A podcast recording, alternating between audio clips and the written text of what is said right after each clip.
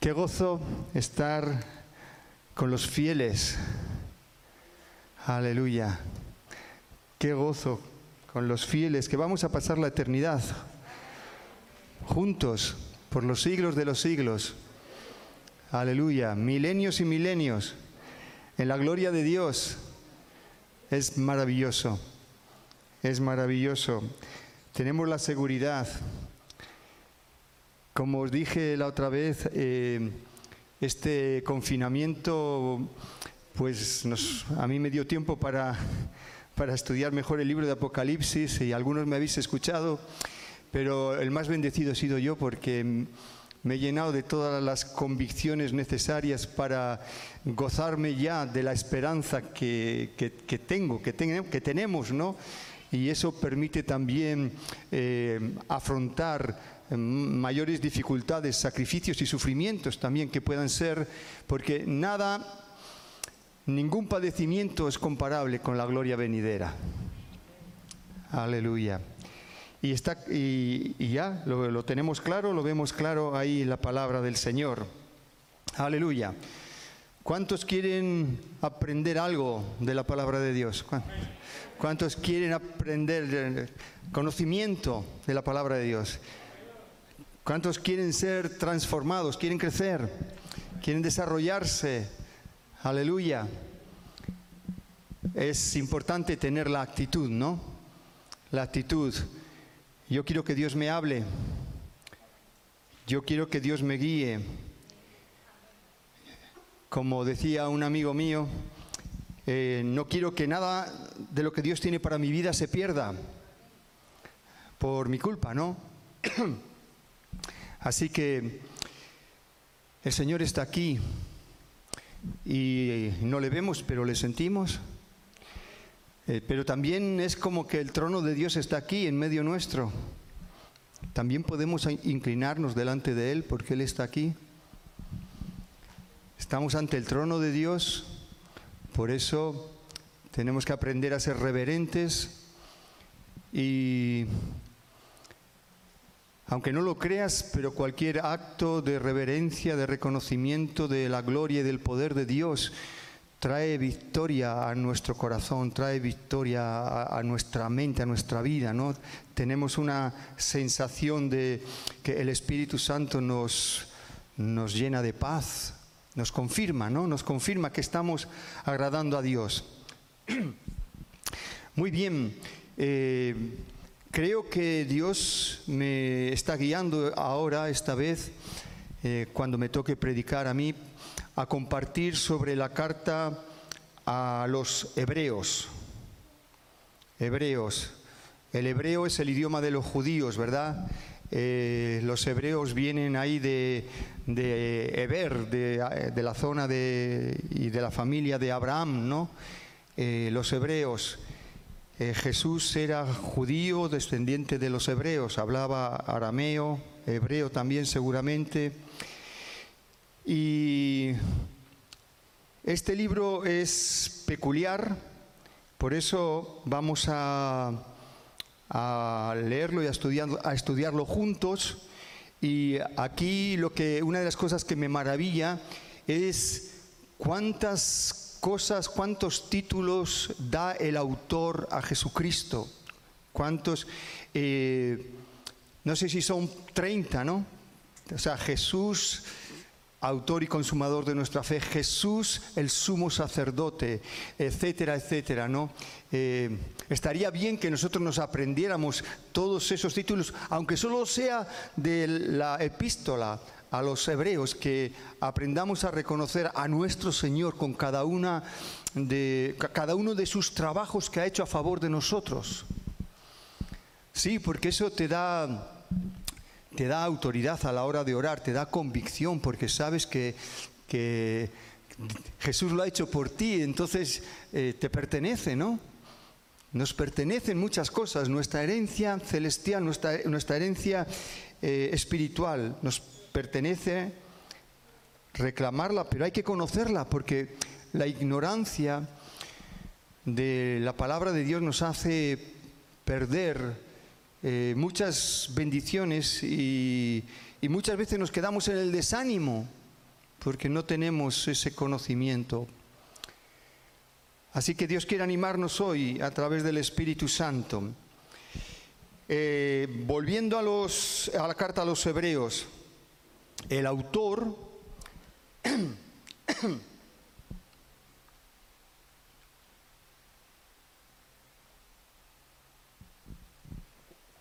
El autor no se conoce bien, no se identifica en la carta y tampoco está, nadie lo puede demostrar a ciencia cierta.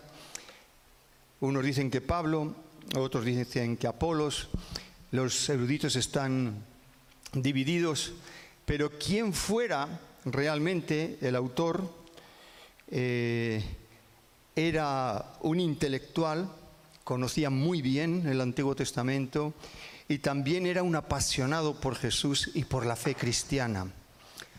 Así que vamos a ver si podemos aprender algo de este autor apasionado con las cosas de Dios y,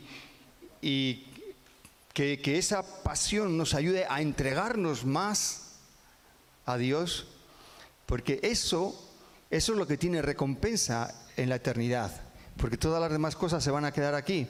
No nos podemos llevar nada. Y la Biblia nos enseña que no debiéramos de vivir como si nos fuéramos a quedar aquí para siempre. Nadie se queda aquí para siempre, ya lo sabemos, ¿no? Nadie se ha quedado para siempre. Tenemos que aprender a vivir mirando hacia las cosas de arriba.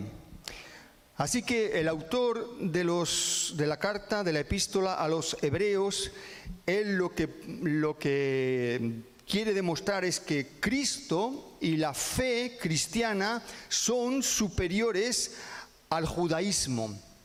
En este caso, eh, él, al igual que Pablo, también era judío, judío, igual que Jesús, también era judío, el autor de los Hebreos también era judío, y, en aquel tiempo eh, era, era una cosa difícil que los judíos se convirtieran, los judíos se llevaban Mm, cientos y, yo, diría que dos mil años esperando eh, al Mesías, esperándole y, y era muy difícil cambiarles a una nueva fe porque ellos, ellos no entendieron, no entendieron quién era el Mesías mayoritariamente, pero algunos sí entendieron.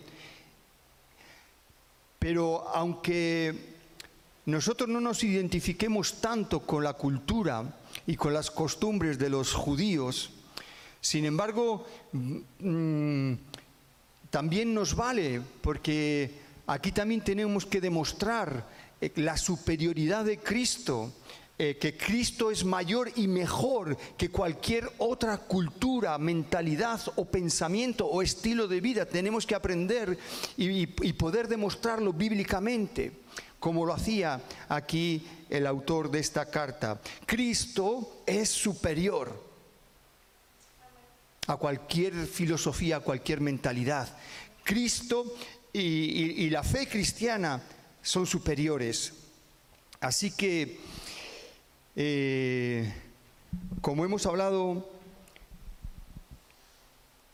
que no conocemos el autor, pero yo me voy a tomar la libertad de ir a los hechos de los apóstoles.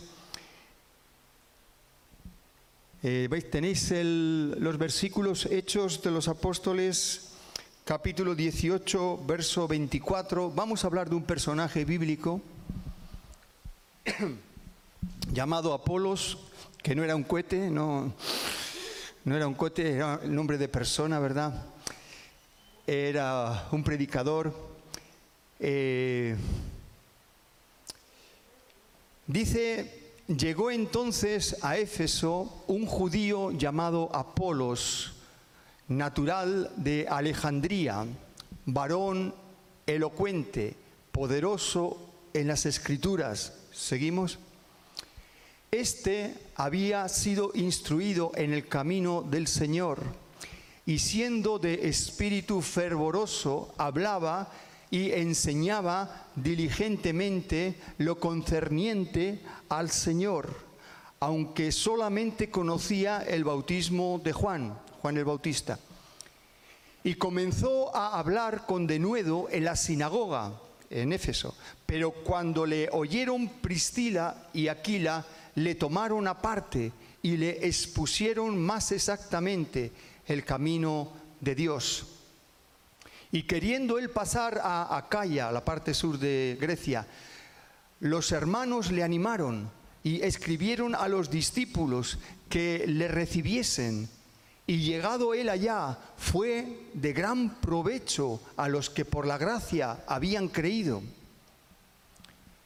porque con gran vehemencia refutaba públicamente a los judíos, demostrando por las escrituras que Jesús era el Cristo. Ahora vamos a hablar un poco de Apolos. Hemos leído el texto. Eh, eh, no, no, no me lo quites, por favor. Todavía un poquito este último. El objetivo de Apolos era algo que Dios había puesto en su corazón, era demostrar que Jesús era el Mesías, el Cristo. El Cristo es Mesías ungido en griego. Ungido, eh, Cristo en griego, Mesías en hebreo, ungido en español. Y, y vamos a ver cómo él lo hacía.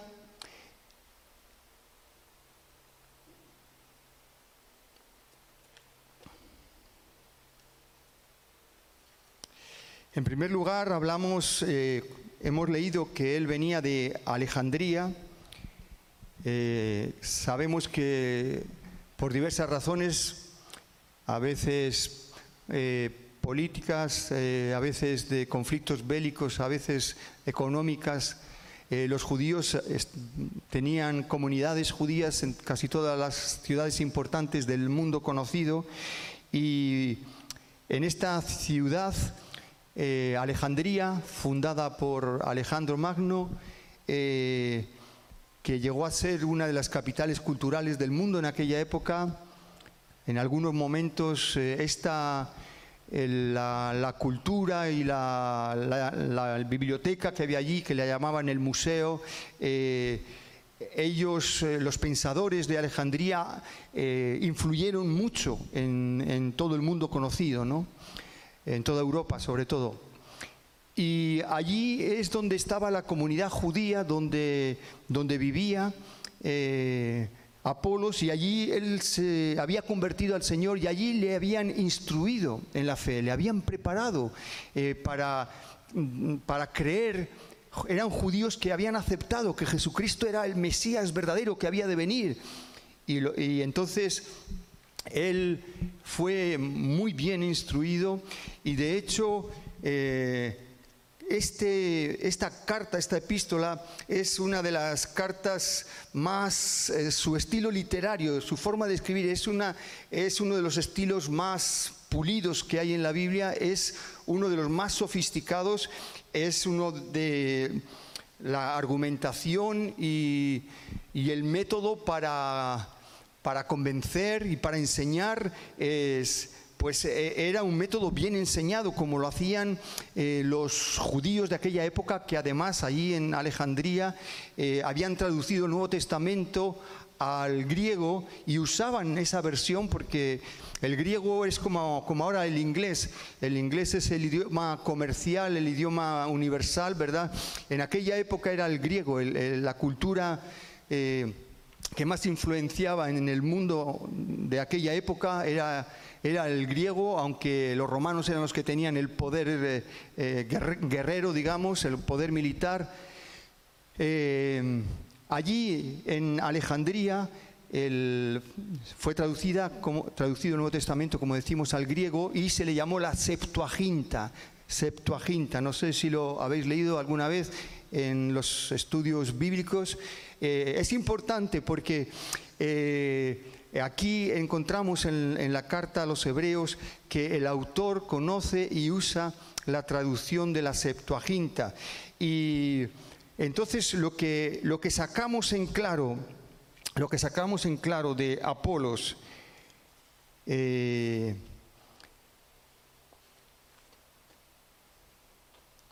lo voy a ir mencionando y quizá el Señor nos hable a nosotros para que podamos eh, aprender algo de, este varón. Eh, volvemos al versículo, era 24 creo, ¿no? Al primero de los que... Sí. Dice que Apolos era varón elocuente.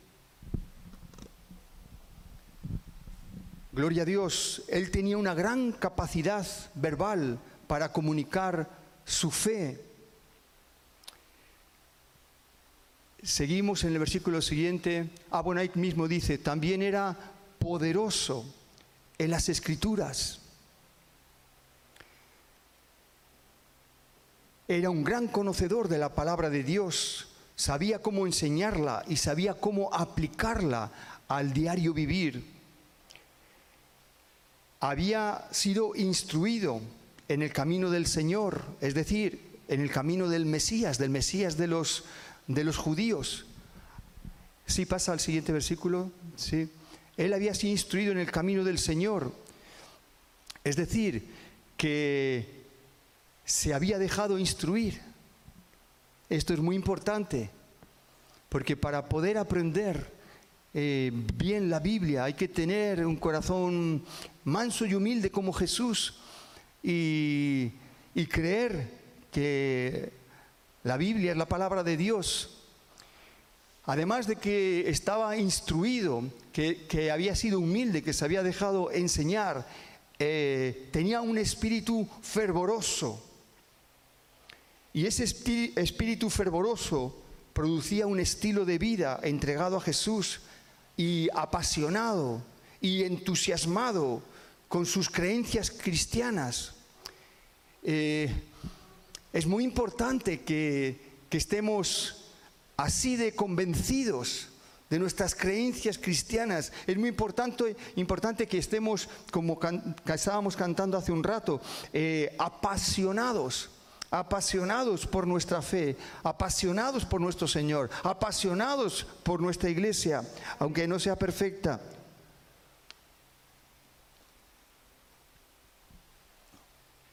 Tenemos que tener dentro de nosotros ese espíritu fervoroso por los caminos del Señor por los planes de Dios, por los propósitos de Dios, porque es muy difícil que, podamos eh, defender el Evangelio y ganar almas si lo hacemos sin pasión, si, lo hacemos de mala gana, lo hacemos eh, con apatía. El Espíritu Santo ha querido escribir estas palabras de la vida de Apolos para que nosotros eh, lo tomemos como un ejemplo, como un referente, como eh, alguien que, a imitar. Es verdad que estos dones poderosos que tenía Apolos son dones dados por Dios, pero él se había dejado instruir, él se había dejado preparar, él, él, eh, él había recibido la ayuda de maestros para desarrollarse. Él había colaborado también estudiando. Eh, el resultado es que los dones iniciales que Dios le había dado, juntamente con los maestros que tuvo y juntamente con, con su esfuerzo en el estudio, produjo, produjo realmente un predicador elocuente y que dice ahí también eh, hablaba y enseñaba diligentemente lo concerniente al Señor, aunque solamente conocía el camino de Juan. Eh, él solamente conocía el, perdón, el bautismo de Juan. Y ahora vemos el versículo siguiente. Dice que comenzó a hablar con denuedo en la sinagoga es, hablar con denuedo es hablar con valentía, hablar con seguridad, hablar con convicción, hablar con atrevimiento. Por eso tenemos que estar apasionados con nuestra fe, porque si no, ¿qué vamos a hablar? Solamente hacemos un trasvase de ideas, pero no convencemos a nadie. Es igual que si tú quieres vender tu coche o tu piso y quieres convencer a alguien, ¿no? Eh, no le vas a decir, oye, pues mira, este piso es lo que hay, es, está podrido, pero bueno, no, tienes que, tienes que demostrar que, quieres sacar dinero, ¿no? No se lo vas a regalar. No serías un buen vendedor. Nosotros tenemos también que saber eh, presentar con pasión el camino de nuestro Señor. Y dice que cuando, cuando él predicó en la sinagoga de Éfeso, eh, le oyeron Priscila y Aquila.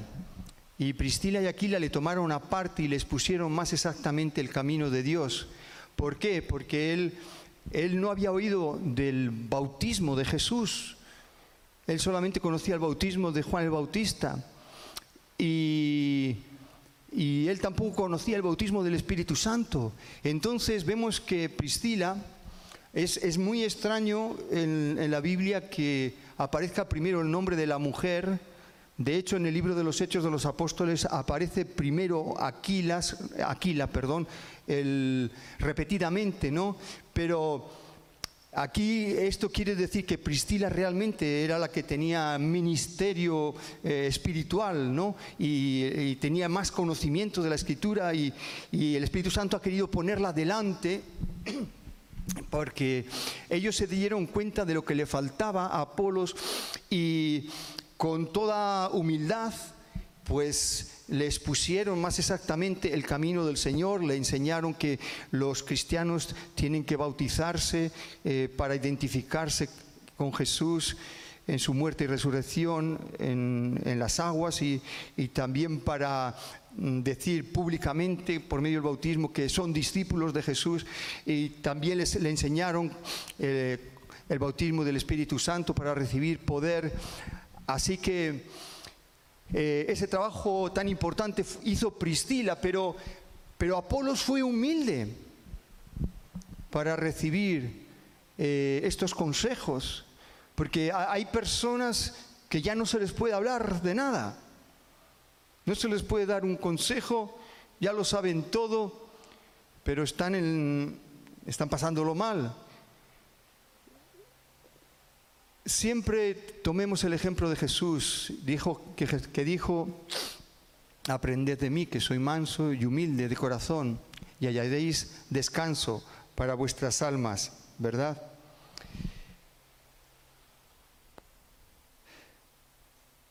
Apolo se dejó enseñar por Priscila y Aquila el bautismo cristiano y el bautismo en el Espíritu Santo. También Apolo se dejó animar y recomendar por los hermanos de Éfeso para viajar a las iglesias de Corinto y de, Atenas, en Acaya, en el sur de Grecia. Y dice en el verso, creo, eh, siguiente, ahí está, ahí está, sí. Dice que llegado allá fue de, gran provecho a los que por la gracia habían creído. Apolos fue de gran provecho a los cristianos que estaban en Atenas, que estaban en Corinto, que estaban en aquella zona sur de Grecia. Y nos podemos preguntar, ¿estoy siendo yo de provecho para mi iglesia? ¿Estoy siendo yo de provecho para para que alguien se convierta, estoy siendo yo de provecho para los que se acaban de convertir. Eh, yo tengo mi convicción y es que cada uno de nosotros tenemos un llamamiento en el Señor y, y unos dones para el Señor y para la iglesia y, tenemos que usarlos, tenemos que usarlos para la gloria de Dios. Claro, lo tenemos que hacer mediante una vida de oración y una vida, una vida de conocimiento de las escrituras. Tenemos que hacer eso. Pero, pero esa, es, esa es la voluntad de Dios, que, que para que podamos ser de provecho en, en todo nuestro estilo de vida. Amén, hermanos. Este es, esto es em, el párrafo más grande. Hay otros lugares donde aparece también Apolos en la Biblia, pero aquí es donde tenemos más datos de él.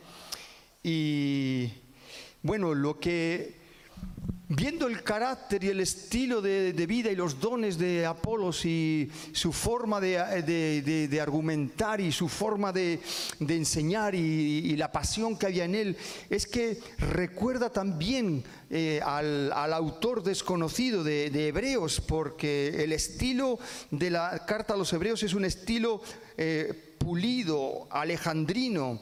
Eh, se apoya en la, Septuaginta, eh, la manera de introducir los, las citas del Antiguo Testamento para demostrar la realidad de que Jesús es el Mesías, el método de argumentar y de enseñar era de la escuela alejandrina. Eh, la estructura de los argumentos, la falta también de que, de que eh, Pablo, o sea que no, se identifica en la, carta, porque Pablo siempre se identificaba en sus cartas. Entonces, eh, hay muchas características que no son, eh, no son de Pablo aquí en esta carta, pero podrían ser muy bien de Apolos esta descripción que Lucas nos ha hecho hace un momento en, el libro de los Hechos de los Apóstoles, lo que está claro es que el autor de esta carta escribió con la plenitud apostólica del, del Espíritu Santo y con el conocimiento y la revelación y la autoridad de un apóstol. Así que este joven, que, este joven que fue Apolos, que se dejó instruir allí en su comunidad eh, cristiano-judía en Alejandría y que después fue a la Universidad de Alejandría o, donde fuera para prepararse intelectualmente, etcétera. Eh, e, este hombre había ido desarrollándose hasta tener un nivel apostólico por decirlo de alguna manera, tampoco sabemos cuáles fueron los sufrimientos que como apóstol había pasado, porque las señales del apostolado, a veces las marcas del apostolado, tienen que verse en nuestras propias carnes, en nuestra propia vida, ¿no? Algunos pretenden serlo y y creen que la madurez llegó a los cinco años de creyente, pero eso lleva tiempo, ¿no? Ni a los cinco ni a los diez. Eh, eh, sí, hay ciertos niveles de grados de, madurez, pero, pero no hay atajo, hay que pasar. Pero hermanos, qué maravilloso eh, desarrollarnos en Cristo Jesús. ¿Cuántos, ¿Cuántos años de vida nos quedan aquí? ¿30, 40, 50? Eso, eso se pasa rápido, como un suspiro, pero allí vamos a estar toda la eternidad. Y, allí vamos a hacer lo que hayamos sembrado aquí también para Dios. Es, es muy importante que, que tengamos en cuenta esto. Vamos a ver ahora cómo argumenta este autor desconocido en el primer capítulo y el segundo capítulo de Hebreos. Vamos a estar mirándolo por encima, eh, no nos vamos a detener en todos los detalles, pero lo que sí que queremos es destacar eh, la manera que argumenta y trata de, demostrar y de convencer que Jesús es superior, que Jesús es el mejor camino. Eh, mejor, por supuesto, que Moisés y que la ley de Moisés y mejor que el pacto antiguo, es, mejor el nuevo pacto, pero eso viene más adelante. Leemos ahora en la epístola a los Hebreos capítulo 1, vamos a leer los primeros versículos y te animo que prestes atención también y, puedas eh, enamorarte de estudiar la Biblia. y proponerte algún método. Por cierto que, ahí tenemos en, la aplicación esa de la Biblia, YouVersion, ahí hay muy buenos, buenísimos planes de la Biblia para una semana, para 15 días, para, para un mes, eh, para que hagamos estudio de la Biblia. Porque una de las cosas que vamos a ver eh, que es importante en este libro es eh, la justicia de Dios. La justicia de Dios que significa, eh, no, no es la justicia de los hombres, es lo que significa es hacer lo que la ley de Dios dice, o los mandamientos dicen, o lo que agrada a Dios. Entonces, eh, no podemos agradar a Dios si no ponemos interés en meditar las escrituras. No podemos. No podemos, porque Jesús ha dicho, el que me ama mi palabra guardará. Eh, y Pablo ha dicho, escudriñad las escrituras y así sucesivamente.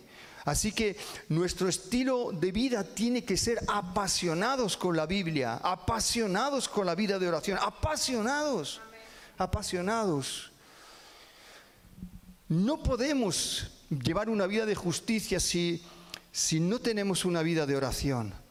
El, eh, rey David, él escribe en los salmos eh, como él de mañana, temprano de mañana te buscaré, decía. Y vemos que en otros lugares eh, otros están orando en las vigilias de la noche. Cada uno cuando pueda, pero hay que, hay que tener ese tiempo dichoso, deleitoso en la comunión con Dios. Y no hay atajos, hermanos. Si uno no aprende a apartar una hora, dos horas, tres horas, cuatro horas de oración al día para Dios, no está realmente ah, en justicia, no está haciendo la justicia de Dios. Porque la vida espiritual, la vida cristiana es así. Ahora vamos a hablar enseguida de Jesús y vamos a ver algunas cosas que cuanto antes adaptemos a nuestra vida, hermanos, porque no nos engañemos, Dios no puede ser burlado. Cada uno lo que sembremos, eso vamos a recoger. Y aquí, en esta carta, el autor está escribiendo a las comunidades judías que posiblemente estaban en Roma y que estaban eh, a punto de abandonar su fe.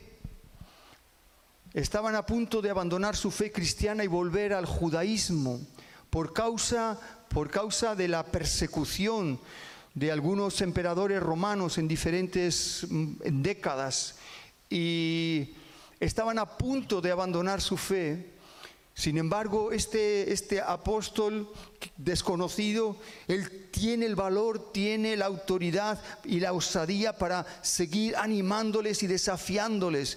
Dice, vosotros habéis sufrido, porque él les conocía, él conocía a, estos, eh, a sus lectores, ¿no? Dice, vosotros habéis eh, sufrido ya por causa de Cristo y ahora lo vais a dejar. Vosotros habéis perdido vuestras posesiones, vuestras casas, vuestros bienes y, ahora vais a abandonar. Ahora, entonces él intenta brevemente como él dice, pero son 16 eh, capítulos brevemente dice que escribe la carta. Esta palabra de exhortación breve, pues ¿cómo sería la, la larga, no? Así que estas comunidades eh,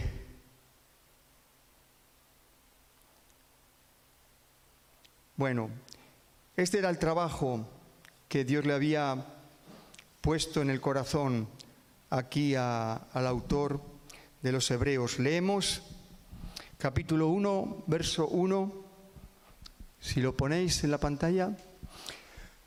Dios, habiendo hablado muchas veces y de muchas maneras en otro tiempo a los padres por los profetas, en estos posteros días nos ha hablado por el Hijo, a quien constituyó heredero de toro, todo, y por quien asimismo hizo el universo. Paramos aquí un momento.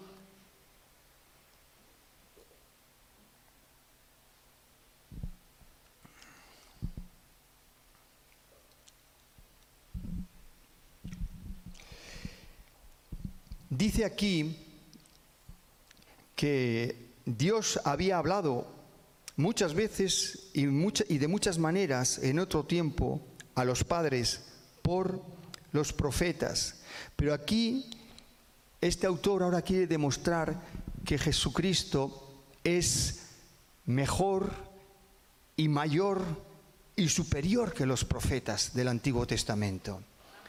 Eso es. Entonces, ahora empieza a hablar de Jesús y dice, eh, en estos postreros días nos ha hablado por el Hijo, el Hijo de Dios. Imaginaros la diferencia, comparar a los profetas del Antiguo Testamento, por muy santos y puros que fueron, con el Hijo de Dios. Ahí empieza él con su argumentación. El Hijo de Dios, heredero de todo, que hizo el universo. ¿Veis los argumentos? Y vemos también quién es realmente Jesús. Aquí estamos aprendiendo eh, la, lección, la, la, escuela de la cristología, ¿no? ¿Quién es Cristo? ¿Quién es el Mesías? Aquí tenemos muchos datos importantes que tenemos que guardar en nuestro corazón para poder acercarnos a Dios, podernos acercar a Él. El Hijo de Dios, a quien constituyó heredero de todo. Y Él, Jesús, nos hace a nosotros también coherederos. Aleluya. Sí, hermanos, lo que importa es la herencia espiritual, lo que tenemos en el banco del cielo. Eso es lo que importa. Si crees en la Biblia, Jesús heredero de todo, por quien asimismo hizo el universo. Es decir, ese Hijo de Dios, que es heredero de todo, el mismo que ha hecho el universo. Pasamos.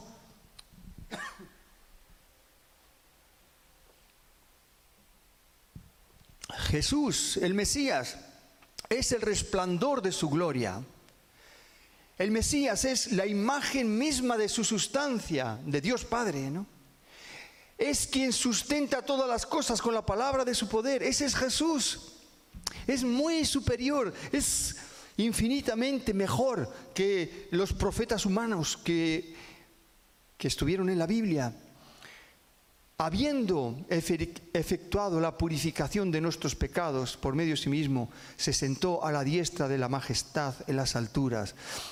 Así que ahí hay más argumentos todavía.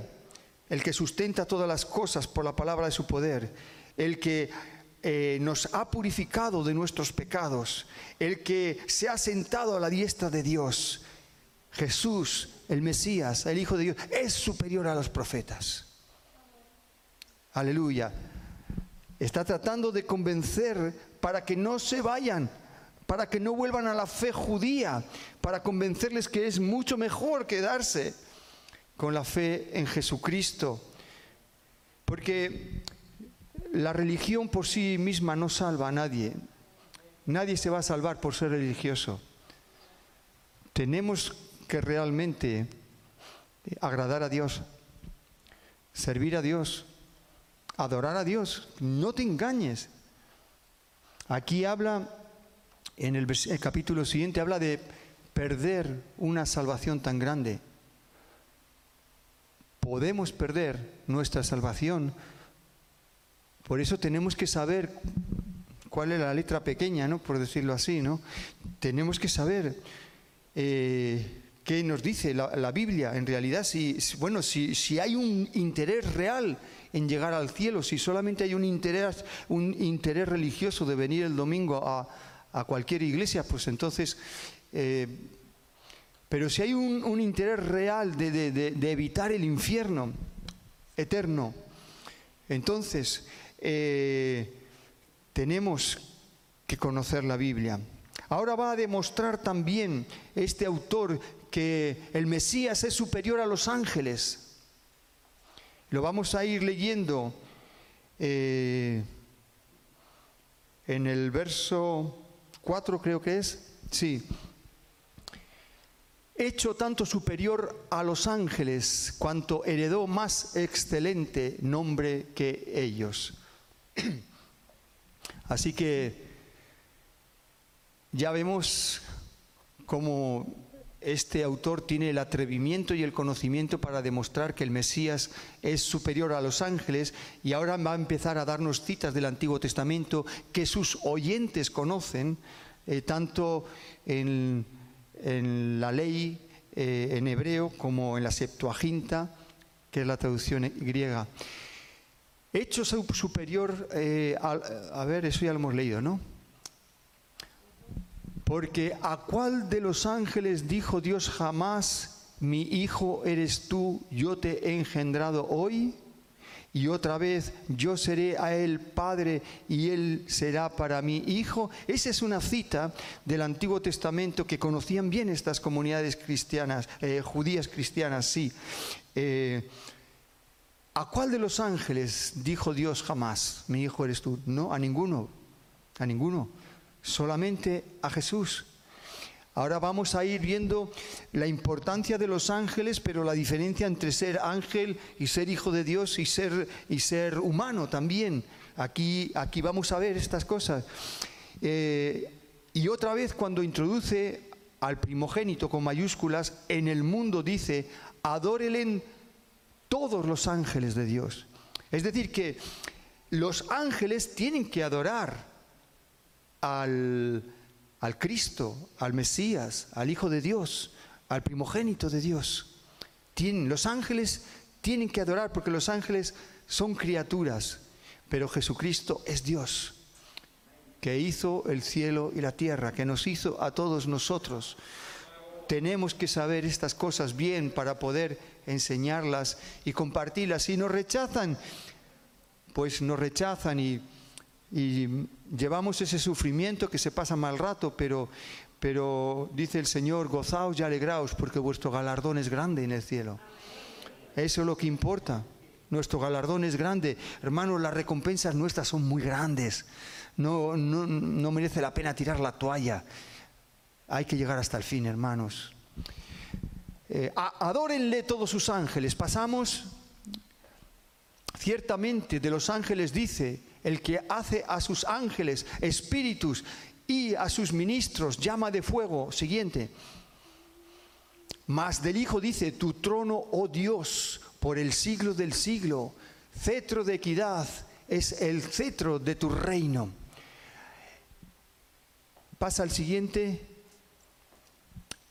Has amado la justicia y aborrecido la maldad, por lo cual te ungió Dios, el Dios tuyo, con óleo de alegría, más que a tus compañeros, los ángeles. Y tú, oh Señor, en el, en el principio fundaste la tierra y los cielos son obra de tus manos. A ver, hay aquí algo que...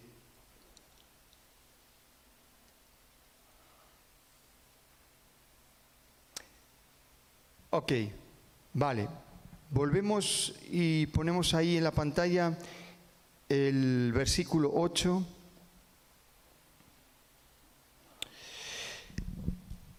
El autor está demostrando que el Mesías es superior a los ángeles por cuanto heredó más excelente nombre que ellos. También es superior porque se le llama el Hijo de Dios. Y también es superior porque se manda a los ángeles que le adoren. También es superior por causa de su deidad, por causa de su reinado y por causa de su unción. Entonces, ahora vamos a hablar un poco de la unción de Jesucristo. Y dice, bueno, su reinado, dice tu trono, oh Dios, por el siglo del siglo, sabes, por toda la eternidad, es tu reino es eterno, oh Dios. Está dirigiéndose a Jesús y dice, cetro de equidad y cetro, es el cetro, perdón, de tu, de tu reino. Has amado la justicia y has aborrecido la maldad, por lo cual Dios te ungió, por lo cual te ungió Dios, el Dios tuyo, con óleo de alegría más que a tus compañeros.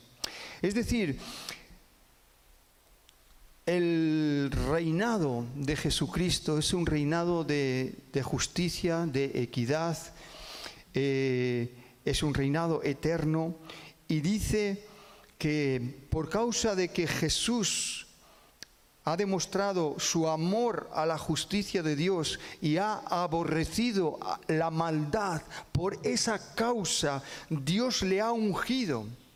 Le ha ungido con óleo de alegría.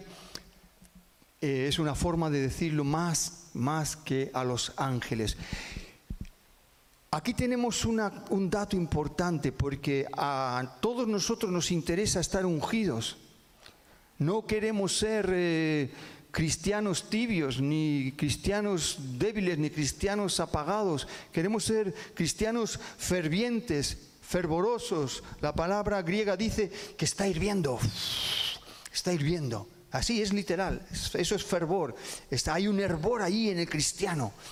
Hay un hervor que le impulsa, hay un fuego que le apasiona, ¿verdad? Y nos interesa eh, recibir esa unción de Dios que es el poder del Espíritu Santo, la sabiduría del Espíritu Santo, el discernimiento del Espíritu Santo, la guía del Espíritu Santo. Necesitamos esa unción para cada momento del día. Para estar aquí, para estar en casa con la familia, para estar en el trabajo, necesitamos esa unción que es la presencia de Dios también. Pero dice que eh, esa unción, por, por decirlo de alguna manera, el nivel de esa unción depende de cuánto nosotros amamos esa justicia de Dios y, y también en la misma proporción aborrecemos la maldad. Antes hemos hablado de un poco de la justicia, ¿no? Eh, por eso yo enfatizaba que hay que demostrar en nuestro diario vivir, digan lo que diga la gente, nosotros tenemos que dar cuentas a Dios principalmente, ¿no? Eh, de nuestra vida de oración y de nuestra meditación de las escrituras. Esa es la primera parte de la justicia de Dios. Si no conocemos eso, si no conocemos a Dios en la relación personal y si no conocemos a Dios en su palabra escrita, entonces nos falta gasolina para poder caminar el camino cristiano. Nos falta fe para caminar. Sí. Y aborrecer la maldad. Sí, la palabra griega y en inglés en todas las traducciones es eh, aborrecer, odiar la maldad. No habla de odiar al hombre, aunque el hombre sea malo. No, no se trata de odiar, aborrecer a los hombres, porque nuestra lucha no es contra carne y sangre, sino contra principados, contra potestades, contra huestes espirituales de maldad en las regiones celestes. Así que no, no, estamos a favor del odio, ni, estamos hablando, dando un mensaje de odio, no, estamos hablando de, del concepto de la maldad y lo que hay detrás que inspira, que está inspirando a los malos, a los incrédulos, a los, a los impíos, todo eso. Eh, ¿Cómo podemos trabajar eso de aborrecer la maldad? Eh, Jesús incluye en el, en el Padre nuestro, líbranos del mal. Líbranos del mal, que también se puede traducir, líbranos del maligno. Y esa oración es importante, es uno de los ingredientes importantes en, en, en, una oración modelo para nuestras vidas. Líbranos del mal. No sabemos cuántas cosas, de cuántas cosas Dios nos está librando, pero también es mejor que nosotros sigamos eh, obedeciendo y, y hagamos esta oración siempre. Líbranos del mal. Libra a mi familia del mal. Y después estar confiados, ¿no? Estoy seguro que ni un pelo de su cabeza va a caer, de mis hijos, de mis nietos, de mi, de mi esposa. Y estoy tranquilo, confío confío, el Señor es mi escudo, el Señor es escudo de mi familia, confío, aunque mis hijos están lejos, confío. Tengo que confiar, no puedo desesperarme, no puedo tampoco ser un padre sobreprotector, tengo que confiar en, en el único que puede realmente proteger. Tengo que confiar, tengo que activar la fe. Entonces, el apóstol Pablo también nos dice lo que antes hemos mencionado, que nuestra lucha es contra, contra huestes espirituales de maldad. Hay una lucha, hay algo invisible, hay que entenderlo. Eh, vemos que Jesús demostró que eh, un, tipo de maldad es la hipocresía. Jesús eh, a cualquier pecador que venía, incluso a, los ladrones en la cruz, a cualquiera que se arrepentía, bueno, sí, les perdonaba, ¿no? Pero a los, a los fariseos que enseñaban la verdad de Dios y, vivían con, con, hipocresía, vivían una falsedad, vivían una mentira, porque ellos la enseñaban, pero ellos no la vivían. Eso era un tipo de maldad que Jesús estuvo eh, combatiendo. En realidad Jesús no, no combatió a nadie humanamente, sino ayudó a todos, solamente a los hipócritas. Les combatió, les confrontó en su ministerio, porque es un tipo de maldad, es un tipo de falsedad, la mentira, el fraude, todo tipo de engaño de intentar sacar provecho del pobre, del otro, del necesitado, de quien sea, sacar ventaja para nosotros, todo tipo de maldad. Ahí tenemos en Gálatas que nos habla de las obras, las obras de la carne que tenemos que combatir también. Las voy a buscar en un momento. ¿Me pones Gálatas 5.20, por favor? Así lo miramos en la pantalla. Gálatas 5.20 vamos a ver un tipo de, maldad que hay en todos nosotros, que tenemos que combatirlo. Estás en el 20, ¿no? Eh, mira a ver el anterior, 19.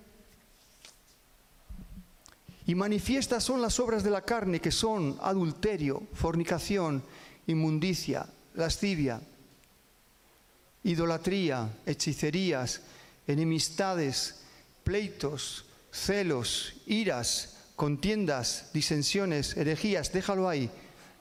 Ah, bueno, todavía. vale, sigue, que la lista de pecados es grande. Envidias, homicidios, borracheras, orgías y cosas semejantes a estas, acerca de las cuales os amonesto, como ya os lo he dicho antes, que los que practican, no dice los que han tropezado, han tenido una caída, sino los que viven practicando y no se arrepienten, que los que practican estas cosas no heredarán el reino de Dios. No heredarán. Por favor, vuélveme al versículo anterior. Ahí vemos envidias, ahí vemos enemistades. Hermanos, eso es una injusticia delante de Dios, el ser envidioso.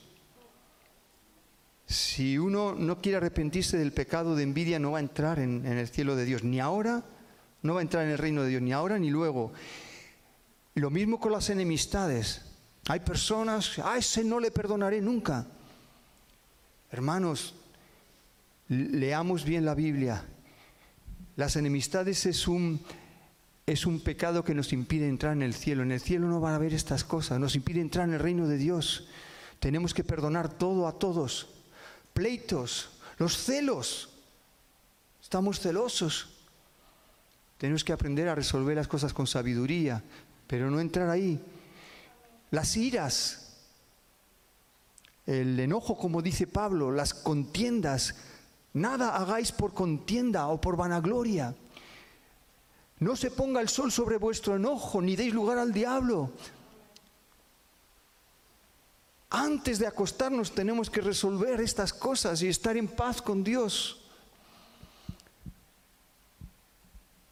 Y si, no lo hemos hecho de noche, aunque la Biblia dice que lo hagamos antes de que se ponga el sol, ¿verdad? Hagámoslo cuanto antes y vivamos reconciliados con Dios y con los hombres, en lo que dependa de nosotros estar en paz con todos los hombres. Si el otro no quiere, pues ya está. En lo que dependa de ti que estés en paz con todos los hombres, no cortes tu hilo de comunicación con tus hijos, con tu familia, no cortes, no seas tú.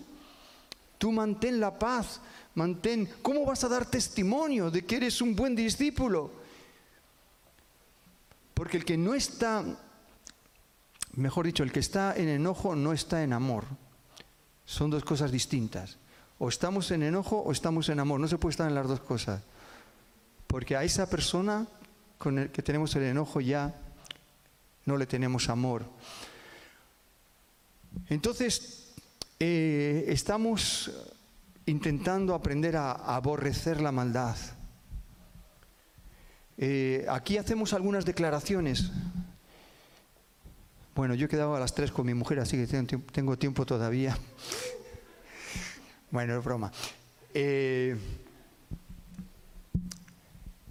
someteos a Dios, resistid al diablo y él huirá de vosotros. ¿Ves que la Biblia nos enseña que hay que resistir al diablo? Hay, en otros lugares nos dice que hay que reprender. Jesús reprendía al diablo. Casi todas las páginas de los evangelios hay alguna reprensión al diablo, algún demonio que está echando fuera a Jesús. Eh, sí, hermanos, tenemos que aprender, quizá ahora mismo podemos reflexionar qué tipo de maldad estoy permitiendo ahora todavía en mi corazón. Algo que no, que no soporta la luz del sol, ¿no? algo que hay escondido. ¿no? Eh, pongámonos a cuenta con Dios. Él lo sabe. Algunas cosas tenemos que batallar toda la vida, hasta los 100 años. Pero Dios ve si nosotros estamos aceptando y rindiéndonos o seguimos peleando estamos luchando para superar eso con la gracia de Dios. Por lo menos luchemos hasta el fin.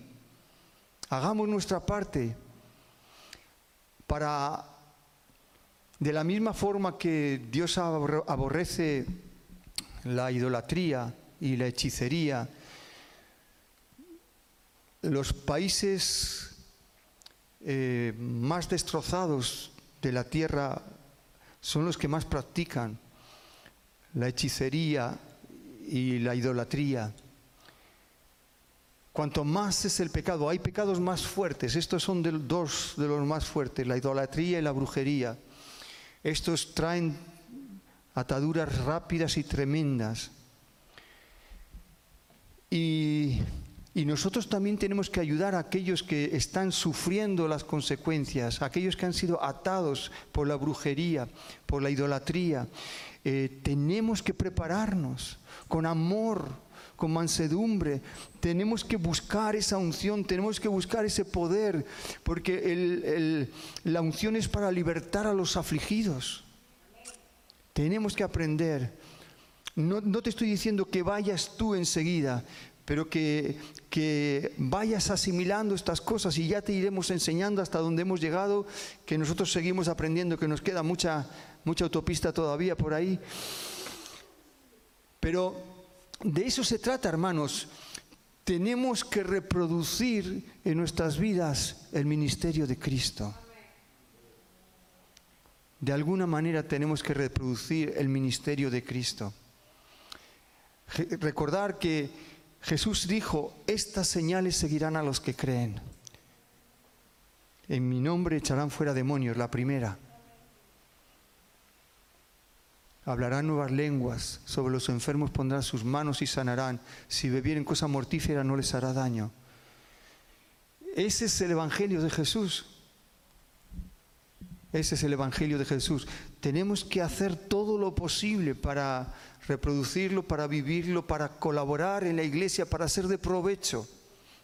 Así que si nosotros aprendemos esto y ponemos interés en desarrollarlo, la unción va a ir viniendo a nuestras vidas. Unción, la unción, el poder de Dios que produce mucho gozo, hermanos. Óleo de alegría. Jesús era la persona más alegre y gozosa sobre la tierra porque él tenía este gozo. Óleo de alegría que Dios da, aleluya, por ver la derrota de los enemigos de Dios. Aleluya, amén, amén. Voy a dejarlo aquí, vamos a dejarlo aquí. Y vamos a tomar un tiempo para, para orar sobre esto que estamos hablando y para buscar la, esa unción de Dios también y combatir también cualquier eh, tentación de apartarnos de la fe, de, la, de, apostatar de la fe, de, de desanimarnos, de dejarnos vencer por la tentación. Aleluya.